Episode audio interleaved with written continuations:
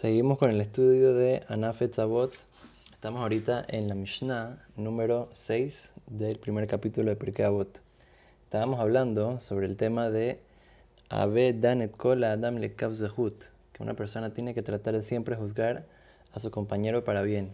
Y tenemos varias historias que nos ayudan a, a ver cómo los grandes sabios y gente se comportaba de esta manera, de una manera tan, tan especial y tan, eh, o sea, es algo difícil de hacer, pero cuando una persona se esfuerza y, y se acostumbra a, hacerla, a, pensar de esa manera, entonces eh, la persona puede cambiar toda su perspectiva en la vida.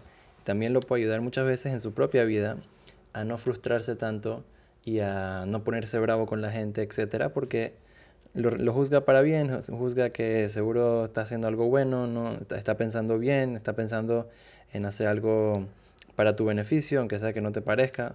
Entonces puede ayudar mucho a la persona con, con su relación con gente también, con, con, su familia, etcétera. Lo juzga para bien, de que en verdad ellos no querían hacerle daño, no querían eh, ofenderlo, etcétera. Entonces tenemos un par de cuentos interesantes con vinos de la Gemara. Por ejemplo, tenemos con Hilel Azaken, el gran rabino Hilel, Bet Hilel, de, de, los sabios de la casa de Hilel, que, que era el gran maestro de ellos. Y dice que él llegó una vez a su casa vino a almorzar a la casa, güey. Entonces estaba ahí con un invitado y entonces se sentaron en la mesa y están esperando que la esposa traiga ahí la comida y están esperando 10, 20 minutos y la esposa no aparece, no, no, no trae la comida y huelen, que saber, o sea, huele rico y todo, pero no. Qué raro que habrá pasado que se demoró tanto. Y entonces pasa media hora, pasan 45 minutos, pasa una hora, hasta que al final llegó la esposa y le trajo la comida. Bueno, él como sabemos de la Gemara, no se puso bravo ni nada, o sea, era una persona muy paciente y, y, o sea, no... Pero le pareció raro que habrá pasado que tanto tiempo se demoró y aparte, imagínate, tenemos invitados, no sé qué. Entonces, después le pregunté a la esposa, ¿qué, qué pasó? Tipo, ¿está todo bien? ¿Que demoró tanto? No sé qué. Le dice, sí, sí, no te preocupes, perdón, no sé qué. La verdad que no era mi intención, solamente que había ya preparado toda la comida, estaba todo listo. Pero justo antes que llegues, eh, vino un pobre y tocó la puerta de atrás y me dijo que, mira, la verdad que me estoy casando hoy y no tengo ni siquiera qué comer. O sea, no tengo una comida para yo comer o para, para servir ahí en, en, la, en la mini boda que voy a tener, que, que voy a tener una, una, persona que no tiene ni, ni, cómo comer, se va a casar. Entonces dijo, mira, Hazid, no sé qué. entonces agarró todo el, el pote, el, la olla de comida todo lo que había preparado y se lo dio al pobre. Entonces tuvo que vuelta, hacer toda una, una comida, preparar de vuelta para el invitado y para, obviamente, para Gilel.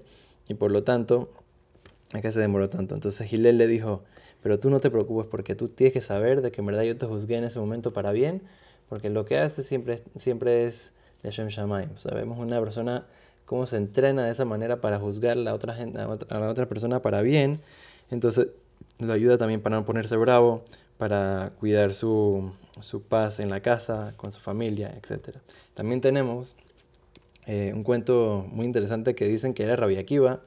En el Psiktá dice que es Rabbi Akiva, pero es un cuento que está en la Gemara en Shabbat. Dice que había un, un señor, vamos a hacerlo eh, corto el, el, cuento porque tiene muchos detalles y todo, pero la idea en general era que este Rabbi Akiva, antes de que era rabino, era un simple eh, campesino, trabajador, ¿ok? Entonces fue a trabajar dos, tres años en la casa de, de Rabiliezer Benurkenus.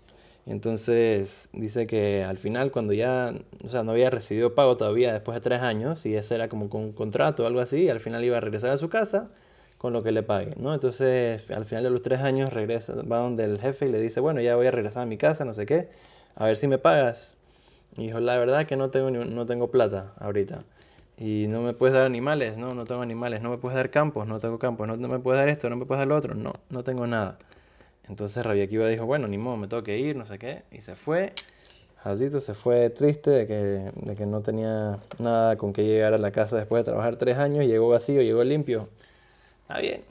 Después de, de un tiempo pasaron unas fiestas y entonces llega el señor, el jefe de, de Rabia Akiva, el, el patrón, Rabilés de Benukenus, llega con, así, con varios animales cargados de diferentes eh, riquezas y de, y de frutas y, regalos y no sé qué, ta, y le dice, este es tu pago por los años de trabajo. Entonces, él le pregunta a Rabbi Akiva, que era un, todavía un campesino, ¿a qué tú pensaste cuando yo te dije que no tenía plata? ¿Acaso pensaste que tal vez te estaba mintiendo o así? Akiva le dijo, mira, te voy a ser sincero, la verdad, la verdad, la verdad, pensé que tal vez eh, no tenías en ese momento plata porque le habías dado a gente para que prestado y no te habían pagado de regreso y los animales, eh, habías hecho tus animales santos para el Betamikdash y tus campos, yo qué sé, estabas usándolo para una cosa. Y entonces dijo cada cosa que, no, que le había dicho que no tenía, como Rabbi Akiva lo había juzgado para bien. Y entonces Rabbi Eliezer te dijo, eh, le, dijo, te felicito y te...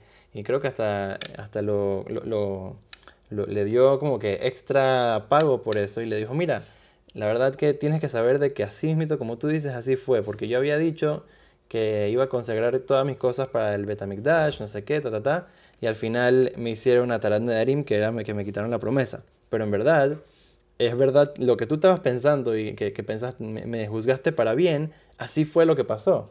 Entonces vemos que muchas veces una persona no solamente es que, bueno, lo estoy juzgando para bien y mentir, no, muchas veces tenemos que entender de que uno quiere que lo juzguen a uno para bien, uno quiere que del cielo juzguen a uno para bien, que la gente lo juzgue a uno para bien, porque uno a veces hace cosas que parecen que están mal, pero uno siempre tiene algún, algún tipo de razón, ok, es verdad que hay veces que hay, que hay gente que hace cosas malas, pero la mayoría de la gente, la gente tiene buenas intenciones, tiene buena cosa, entonces uno tiene que tratar de siempre juzgar para bien y de esa manera uno, la verdad que aunque sea aparte de la mitzvah y aparte de que es algo súper importante, pueden salir beneficios muy buenos, puede salir que al final estabas en lo correcto y al final terminas teniendo mejor relación con la gente, mejor eh, resultado eh, económico, etc. O sea, es una cosa muy especial. Y como dice la Gemara para terminar, que una persona que juzga para bien a otras personas, entonces del cielo también lo juzgan para bien. Si hace algo que tal vez, eh, tal vez, bueno, es, como medio parve, no es lo mejor, tal vez no es de la mejor manera que hizo algo o lo que sea, pero entonces le inclina un poquito la balanza para el lado favorable, así como él está juzgando a la gente para favorable.